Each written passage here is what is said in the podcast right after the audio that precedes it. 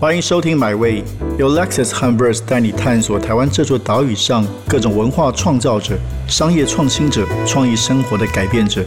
让我们系好安全带，前往最动听的文化故事，一起 Experience Amazing。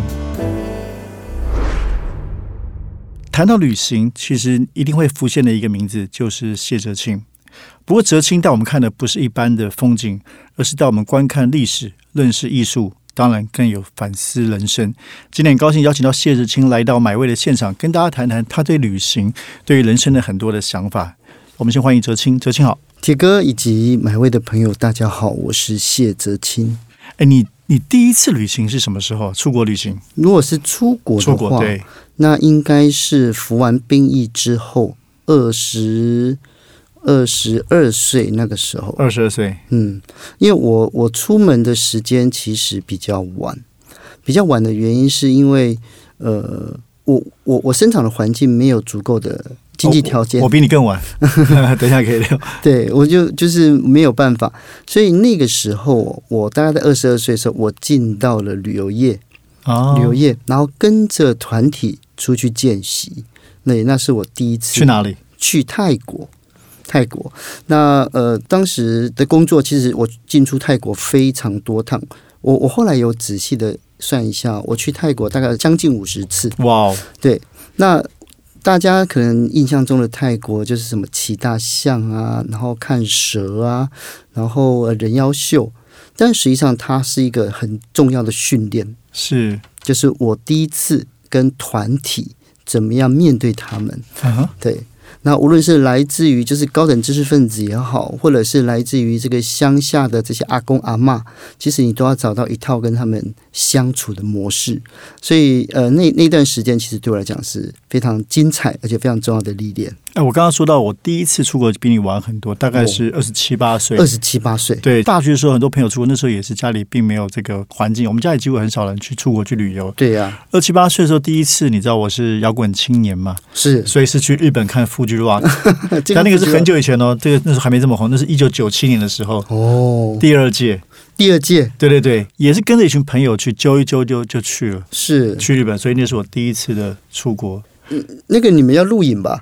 我们那时候没有没有露营，那时候没有露营，我们住在市区的饭店，住在那个住在住在新宿的饭店，然后每天这个通车去，蛮有趣的经验。好，回到你这边，那你一开始在旅游业，你觉得你是什么时候开始发展一套对旅行的观点？因为一开始可能我相信一出去一定都是看风景，但是里面会有不同的感受，更深层的文化的观察跟关注。你觉得你是什么样的阶段开始发展出自己的一套方法论？其实，呃，如果说讲到呃，非常学术或者专有名词镶嵌进来的话，我觉得那就是旅行这件事情，其实我们一开始没有想那么多。对，一开始一定没有，真的没有想那么多。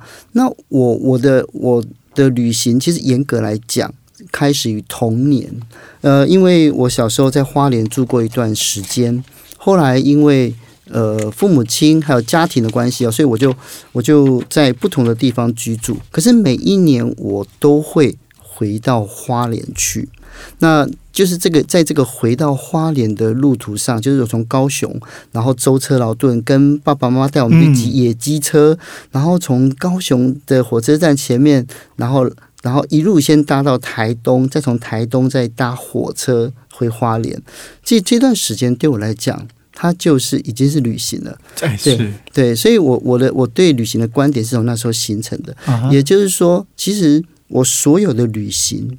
它的核心都是回家，他不是外出哦，他是回家。他在隐隐约约在遥远的童年的时候已经定下那个基调，只是我一直都没有发现。嗯嗯，那即使到后来，就是呃到海外去，无论是工作也好，跑船也好，实际上我都是在回找寻一条回家的路。对，你什么时候开始意识到这个事情的？应该是过了三十岁以后，应该是三十到三十五岁之间，因为呃那个时候的离开，我那时候离开，其实更早之前啊，更早之前，实际上我我只想离开家，然后想离开生长的土地，我想要离开家人哦，因为我跟我家人之间有很多的误会，跟跟那时候有很多事情讲不开，然后也放不下，所以我我我我选择了一个很消极的方式，是逃避自己，然后也逃避家人。那其实不只是我啦，我们我们那时候我们整个整个家庭是散开来的，我是散开来的。那在那个过程里面，我意识，我慢慢慢慢慢慢的，一开始你知道年轻的时候认为自己很强壮，强壮的意思不是身体上的强壮，而是心理上的的那种强悍，认为就是我可以自己活下去，而且可以活得好好的，我可以赚钱自己过日子，我可以让自己过得不错这样子。可是实际上我。呃，随着时间的推演，一天一天过去之后，我发现我自己是想家的人。嗯，我是想家的人。然后我在旅行的不同的地方，在不同的国家，在不同的土地上，我都看到家的身影。例如说，我在书里面有写过，就我在米开朗基罗的圣桑，我看到我母亲的身影。是。然后我在博罗伦斯的圣家族里面看到，其实我很渴望父母亲在一起的那种温暖跟拥抱。那其实有太多东西，我在在公园里面，即使我在慕尼黑看到人家全家大小的野餐，都可以让我觉得很心碎。就是为什么他有我没有？但是那时候我没有感觉到，我我会眼神会避开他，我不想去看那个东西。这些东西跟我没有关系。等到我意识到，其实我是渴望家庭的，那都是过了三十多岁以后的事。哇！一开始就来这么深刻的话题，没有没有。那。你你是在旅行业工作一段时间，后来决定出去念艺术史。对，怎么会做这个选择？其实就是因为我的人生吼，基本上前半段是支离破碎的，支离破碎的，就是我在工作跟学业之间来回的挣扎。那我工作不是做的很好，然后我书也不是念的很好，所以我我的人生就在一种得过且过，然后在一种。不能讲是将就了，其实比将就还要更差。就是我不知道人生应该怎么办才好，你知道？然后，然后我我就是在，其实在我将近三十岁的时候，有一趟非常重要的旅行，对，也就是我跑船，我离开家。那我跑船这段岁月里面，我第一次真正的去了解什么叫艺术。这样讲很奇怪哦，就是因为我在很多的港口停留之后，有时候会有。例如说，我会离开船，那有时候会有一些一点点时间。像有时候，那时候我坐的是散装货轮，嗯嗯嗯，所以在散装货轮上面是这样子，就是我拿的我拿的船员证、水手证，然后我在这个港口找到一艘船，可以让我到下一个地方去。哎，所以我根本不知道我要去哪里，然后这个船程有多远，船期有多久，我都不知道。那我就这样一站一站一站。那但是每个城市，它其实我去，我除了去街上逛，可是我没有什么东西可以买的。那博物馆对我来讲反而是一个好地方。我在那个时候看的就是不同的博物馆，然后看了很多博物馆之后，实际上，呃，让我的内心里面就觉得，就是说，他们对我有一些呼唤召唤。其实我我对那个东西完全不懂，可是我觉得那些东西好美，而且美到不真实。那他们是艺术家生命的，他们某一个阶段，他把它。镂刻下来，绘画下来，书写下来。那其实影响我最深的还是米开朗基罗的圣上，他让我勾起了想家的冲动。然后后来我买了一张明信片，那这张明信片呢，就在我那段时间，还有后来很长一段岁月，我都把它放着。比如说我搬我搬那个地方去，我就把它贴起来，贴在墙上，这样或者放在桌面桌子前面。所以，它它让我想要了解艺术更。多哇，对，那第二个原因是因为我发现我自己念的书太少，然后呢，我很难跟很多人竞争，不要讲平起平坐，连竞争都有问题。然后我觉得我应该要让自己再往前一步，所以我才选择了一条，就是我觉得说念艺术史好像不错，但实际上没有那么好，你知道吗？就是后来就是呃，无论是念的过程，或者是回来以后，实际上生活都有很多的困难。呃，很有意思，因为你原来觉得是知识不够，难以竞争出去，就后来你成为一个知识，成为你的一个谋生的工具哦。就是大家喜欢听你分享艺术的知识，这不仅是这个可以竞争，而且是以此为生，是这个是始料未及的。这我从来没想过这件事情啊，对。但是呢，呃，我我在在呃那段时间里面，我觉得。我不能讲我自己的心智，就是我忽然觉得世界打开了。嗯，无论是旅行也好，或者是学习艺术的过程里面，它让我看见或者想通过去我已经知道，但是他们彼此感觉好像没有关联的东西。直到我后来接受了学院的训练，所以我后来我意识到一件事情，就是其实呃，去学校里面学习，并不是因为这个学历，而是在那个有系统的学习里面，我们跟呃，就是说跟师长、跟老师们、跟同学们，然后我们有很多无谓的言语交流。铁子哥一定记得嘛？我们每天晚上聊一些有的没有的东西。我们从从伍迪·艾伦的电影聊到莫扎特，然后再聊到了那个弗兰克·培根这样一些奇怪的东西。可是他他他是让我们去思考很多东西。你现在回想起来，那些聊天一点意义都没有。但是他他让我知道，就是说，哦，原来我的世界之外还有更大的对世界。无限的可能。对无限的可能这样子，所以呃，我我我在那段时间进一步的引爆我的好奇，然后所以我想要了解更多。对哎，刚好你的第一本书是《王者之争》，对就是谈艺术。艺术所以那时候是毕业多久写的？我那时候已经十年有了吧，毕业十年已。经十年了。对，那刚好最近这本书又重新改写出版，在二零二零年的八月的时候，对对，去年下半年，对然后然后也换了名字，对换了名字，换了名字的原因是因为哦，因为很多人问我这个问题。嗯，那第一个是他这本书我写的非常非常的赶，非常赶的意思就是我在二十天之内就写好这本书，因为他那个累积很多年，因为因为他故事就是在我脑海中，然后我我做的动作好像是听写，你知道，就是把那写出来，听你脑里的声音，听 听，然后就是，就是写出来之后呢，因为那是我第一本书，所以我认为文字很粗糙，是。很粗糙。那其实当时的人看我，因为那是我的电视上嘛，然后主无论是跑通告也好，主主持自己节目也好，他们认为就是谢哲就是谢谢哲清就是一个艺人，嗯，那艺人出书，第一本书吃的都是名气，所以书卖得好，不见得应该高兴。对是是，是然后我觉得那本书里面有好多东西，我觉得它可以更好。它在我的心目中，就是它是一个半成品，它是一个半成品。那我觉得问题出在我，所以当版权到了，然后呃，就是将近十年后，我重新把它拿回来，重新再我删掉一大部分哦，嗯然后再加了就是增补的文字将近两万个字，是。然后让这本书的故事能够比较符合我原来的期待。对。增增加部分是关于拉斐尔的部分，拉斐尔，还有就是后来他们两个人，就是米开朗基罗跟达文西在在他们的艺术之争之后，对我们的艺术史造成什么样子的影响？所以这个改名之后叫做《永恒的凝视：天才闪耀的时代》，在去年二零二零八月重新出版。如果错过的朋友，这个不要再错过了。其实我理解啊，我自己也是，我的第一本书，嗯，呃，也有机会出现上你的节目，也是一样。我我也是十年之后重新改写出版《生与愤怒：摇滚乐改变世界》嘛。我是零四年出版的，所以一五年其实本来想一四年出，就是重新改写，然后也增加了三分之一。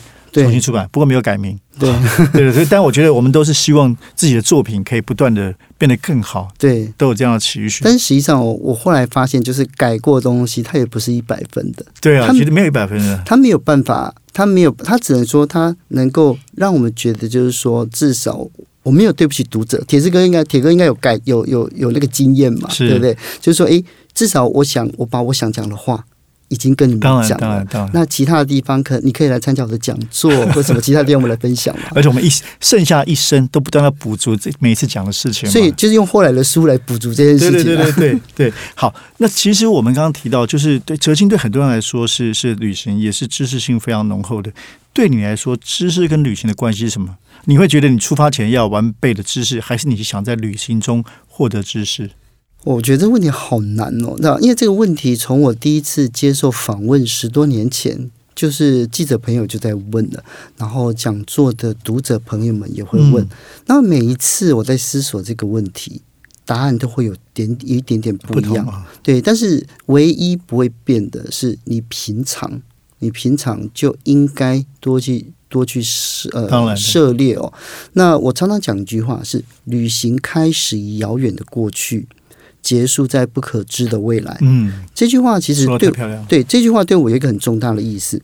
我们去到日本旅行，并不是因为我们买了机票，然后呃在日本的呃东京的羽田机场盖了章，才像才算是到东京，而是我在出门之前，其实我以前，例如说我在十几二十岁这过程里面，我我看过。我看过《神剑闯江湖》漫画，然后所以我知道明治维新的东京长什么样子，至少是漫画里面构筑出来的世界。我读过永井和风，我读过小泉八云，然后呃全镜花、夏目漱石，他们构筑出来的东京，当然跟今天很不一样。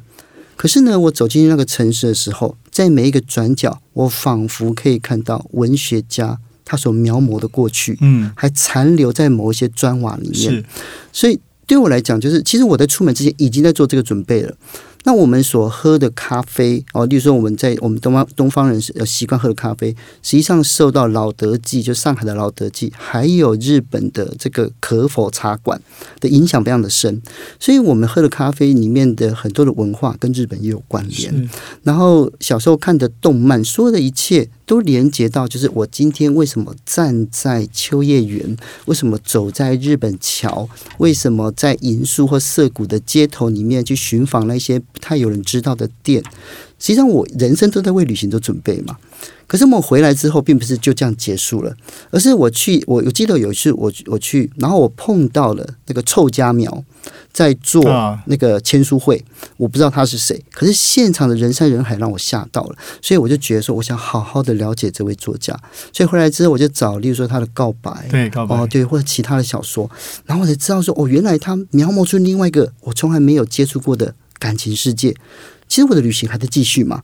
当我人生结束的那一天，我在东京，在日本的旅行才算是结束。所以你说知识跟旅行的关系到底是什么？实际上，它是两个是纠缠在一起的，分不开，而且他们永远都是现在进行时。肯定是。谈到旅行，你自己另外一本书很有意思，是《星空吟游》。对，你也说仰望星空是一种旅行的方式，是是一种太空旅游的方式吗？嗯哼，呃，这本书其实非常特别哦，它第一次出版应该是一六年，好像是一五年年底，一五年年底这样子。然后它呃，它在今年哦，天下文化就让它重出了。那为什么呢？是我们仰仰望星空的时候，实际上我们看到的都是百万年前的光嘛，他们是经过了漫长的时间跟时空间来到我们的面前。对，实际上，我们看到这些星星的时候，可能它都不在了。但我们不知道，我们根本不知道它现在发生了什么事情。没有错。所以，我们我们我们的视觉接触了来自于宇宙的旅行者。然后，我不知道铁哥有没有有没有那个经验，就是如果你真正到一个非常荒凉，嗯然后空气非常干净的户外的时候，你会你仰望星空。那天如果天气非常好的时候，你会发现星星它不仅仅是白的，它有红的、黄的，嗯有蓝色的，有泛着绿色的光，各式各样的光哦，而且它是有层次的，哦，它是有层次的，你有在台湾看过这样的景象？在山上在山上，然后在垦丁也有过。OK，真的那要在光光线条件、一定是大气条件非常好的情况之下，我觉得古代的人哦，你想想看，远古是两两万年前、一万年前的人，他们晚上其实没事做，然后也没有火的时候，洗掉的时候，他们仰望星空的时候，他们一定会想，我们我们没有办法揣测，但我们可以试着去想象，他也想说，在后面到底有什么。然后这里面是不是有什么？就是为什么它有一个悠远的空间存在在背后？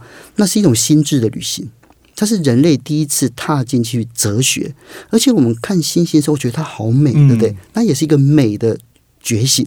所以，我们人类面对星空是哲学跟美的感受的觉醒。哇，对。那所以我，我那本书《星空影游》里面，我用我透过星星，其实很多人都写星星嘛。音乐家，比如说霍斯特，他用行星组曲；然后杜牧用牵牛织女星；然后呢，包括了天文学家啊、文学家，然后像达利还用星星去对制作了一系列的塔罗牌。那其实星星对于每一个人讲，像我我也想知道铁哥星星对你的意义是什么？等一下，我先我先要感发表一个感想，我就难怪你会红，因为不管不不只是知识广播，而且语言非常的准确。哦，就说我觉得你讲的话就是真的是很厉害。我我说实话，我没有这么多浪漫的这个这个星星的想象，但是我可以，我曾经想过你刚刚说的，对，就是我们现在看到星星，大家都知道是 travel a long way 嘛，是经过这么长的很长漫长时间到我们，然后到底我们看到它的时候，它变成什么样的东西，其实会有一种无常的感觉。对，对，所以这个是这是非常有意思的一个事情啊。好，所以我们从国外到新兴然后那这一年多，因为疫情你没有出国，嗯你之前应该是每年都会出国很多趟。很多趟，多到我就不敢承认的多的次数。对对，那这一年半你你有什么样的感受？实际上呢，就是呃一开始的时候，大你知道这件呃疫情管制的时候，大家都跑来问我说：“泽清，你一定很难受吧？”你知道我那时候我真的有一点模糊，因为呃疫情管制的时候，我我那一就是二零二零年的年初，嗯，我刚好去了呃法国，还有就年初一月哦，我就去了法国嗯。跟缅甸。哇，lucky you，我我就去了缅甸这样，然后我回来之后，那实际上二零一九年我又去了欧洲，我又去了欧洲，然后我而且我还去了古巴，实际上我都我一直在旅行，我没有时间消化我在旅程中看的一切，对对，所以在这一这一年好像 shut down 了？其实不是，我反而花更多的时间在回忆之中旅行。然后我我我在我看到很多东西，例如说我在西恩福格斯看到的街道啊，那我在想象，我记得我在某一个诗人有写过。所以我回头去找啊，切格瓦拉，格瓦拉曾经写过一段这个东西，然后所以他让我的旅行的的应该说众生不一样，我花更多的时间在回忆之中，然后在回忆里面，我爬书，我在旅途中我没有看清楚，没有想清楚的东西，是。对，所以我觉得很开心。那你怎么没有多写几本书？所以我还在写，我现在还在写，还在写，正在正在写，正在写。所以今年会有新书的计划。今年会，有，对对，今年会有，因为我一直保持着两年三本书的两年三本书。的的这个规律，这样子一个这样子的节奏，这样子。那有有在台湾走更多地方吗？也也有，因为刚好在呃疫情管制之后，我刚好接了两个在台湾的行脚类节目，嗯嗯，对，所以旅行里面跟工作结合在一起。然后因为曾经有一段时间，呃，工作有点青黄不接，所以也花更多时间到外县，因为我是高雄人嘛是，你高雄人所以。我常常就那一阵，就今年比较长，应该说这去年到今年比较常回去有。没有比较印象深刻的旅行台湾的一些经验？在这一年半，你看到了一些不太一样的东西。是，实际上呢，就是呃，对于很多台北的朋友来讲，宜兰好像后花园一样对，，但实际上我跟宜兰的关系非常非常的陌生，你知道？所以当我有机会，就是我反而就假日跑宜兰啊，哦然后经过经过平林啊，然后我下去走一走的时候，我发现我从来不知道我家的后面开车二十分钟、半个小时的地方，原来有这一些人，然后在这块土地上努力着。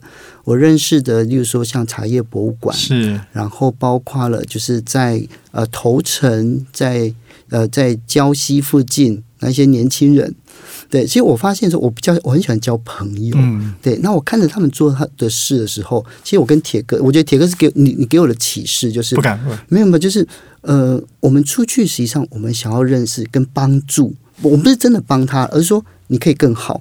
但是呢，你差一个东西，然后呢，这个东西我刚好可以，我们可以一起做这样子。所以就在这样的动机里面，例如说，呃，他们有，例如说办演唱会的，或者出书的，或者很多活动的。然后我认识他们之后，我就愿意去参，我就我就会参加，然后看着他们被人家重视。实际上虽然不是我的成就，可是我觉得这很棒。我觉得那是旅旅行延伸出来另外一个体会。真的，我们那个《Verse》这个杂志在四月跟五月号刚好做了一个题目，叫做“开个玩笑”，叫“重旅行”嗯啊。重旅行是相对于轻旅行，对，重旅行我们讲的其实是希望透过旅行来作为认识台湾文化的一种方法。那我觉得这个题目当然没有人比你更适合就是透过旅游来认识文化。当然，你过去谈很多关于国际的艺术的历史的，这我们的确想要谈这个题目。那特别我们在这里面有其实介绍。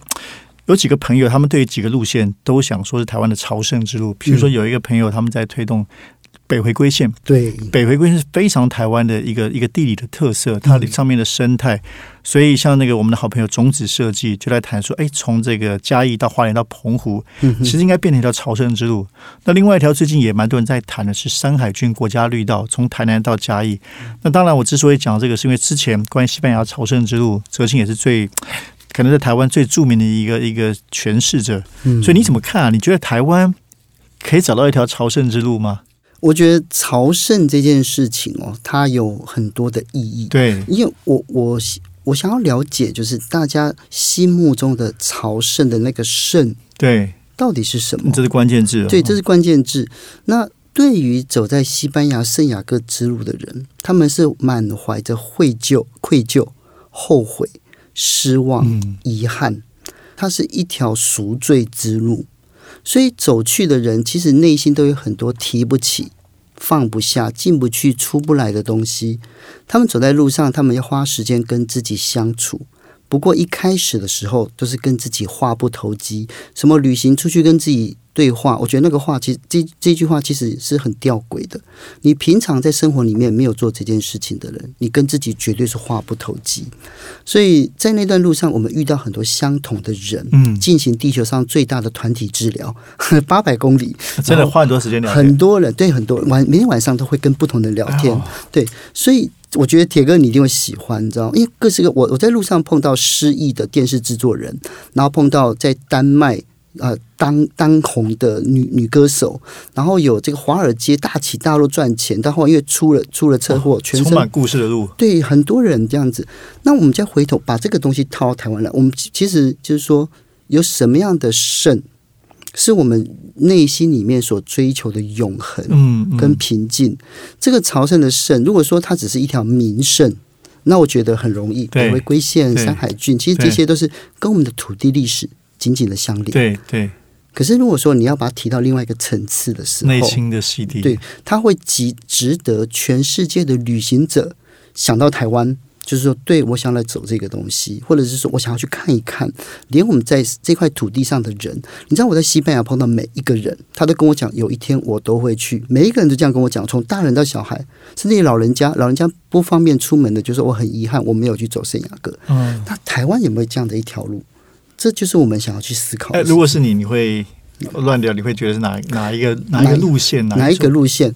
实际上呢，我我的私心的认为哦，就是其实台湾从严思琪登陆的地方，嗯，然后附近开始了台湾第一间妈祖庙，然后从妈祖庙向外扩呃开枝散叶的这个路线，然后就是先民拓垦的足迹对嘛。对对，其实呃，大家会把呃就是大甲妈这个妈祖的绕进路线，把它当做是一个朝圣路对，现。在越来越多人，对包括年轻人开始风靡，但是我总觉得它少了一点东西，我还没想不通。嗯我还想不通，如果如果说它跟我们的历史、跟我们历史，还有跟我们每一个人走完这条路之后，它有更深层的呼应的话，我相信它一定会成为台湾最重要，甚至让全世界看见的朝圣之路。是，所以最近我说有一些人在说那个山海郡国家绿道，是因为呃有点跟你刚才说的那个命题接近，不过他是从当时荷兰人登陆台南安平那边嗯，开始，因为在台南大家当然都知道四百年史，然后那条路是贯穿了很多不同的，包括曾文水库、曾文溪，一直到嘉义阿里山上。哦，所以它有不同的，包括族群的历史、不同的生态系，嗯甚至曾文溪当年实在太重要了，因为河台南后来本来都是海嘛，后来变成陆地，嗯，哦，所以这都其实是就像你刚刚说的，它也是一个台湾人认识自己历史，而且从海拔零到这个玉山，嗯，所以贯走的是非常非常的这个很多不同的山坡。对。但是我朝圣之路为什么它会吸引人？原因是因为它回归到人的本质。对，我觉得你刚刚提到这个是关键，很重要的提对醒。，就是本质。这个本质就是我们要怎么样去去符去跟台湾，就跟我们这块土地所拥有的一切做结合，这样子。那是最近很多人在推台北大众走，对对对，这这也很红。对台北大众走非常的红，甚至于它让台北，我认为它是这几年台湾最成功的行销。的官方哦行销，然后台北马拉松啊，一零一烟火啊，然后我认为台北大众走很出色，但是它能不能变成朝圣之路，实际上那是不是不是观光局或大地工程出的问题，是全台湾人一起要做的事情。是是。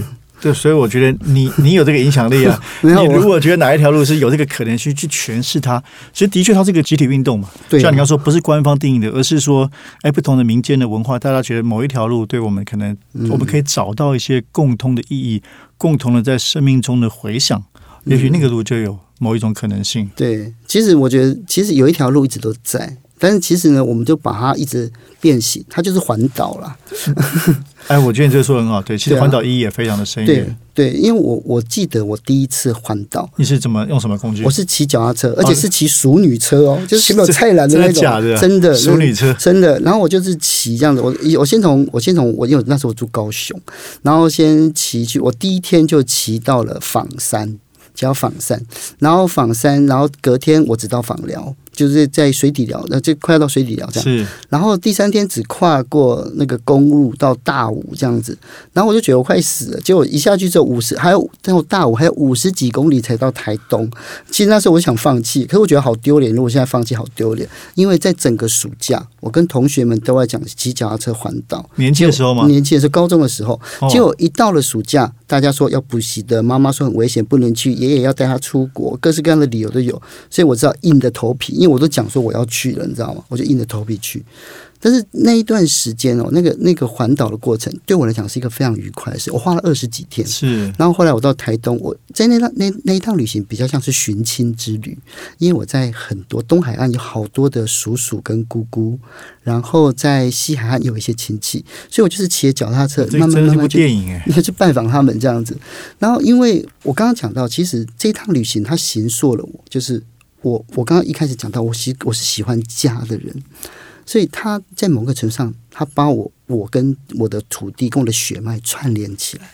对，我觉得这是蛮有意思的一趟旅行。真的哎，那个时候其实环岛还不是这么流行，还不流行啊在你高中的时候，对啊，所以你们这群同学也是很大胆没有只有我一个人而已，哦，这里个 因为我大家都讲说要去啊，就一到暑假只有我一个人，我觉得我被骗了这样子。哦，所以我觉得你这个观点也很棒，对我们也是很好的补充。就是其实谈不同路线，其实环岛就是非常重要，透过这个去认识台湾不同地方的城市、乡村、山林、对，河边，其实是会是很棒的。我惭愧，我还没有真的环岛过没。有，我们有机会可以一起吃吃哎，真的，真的，太棒了！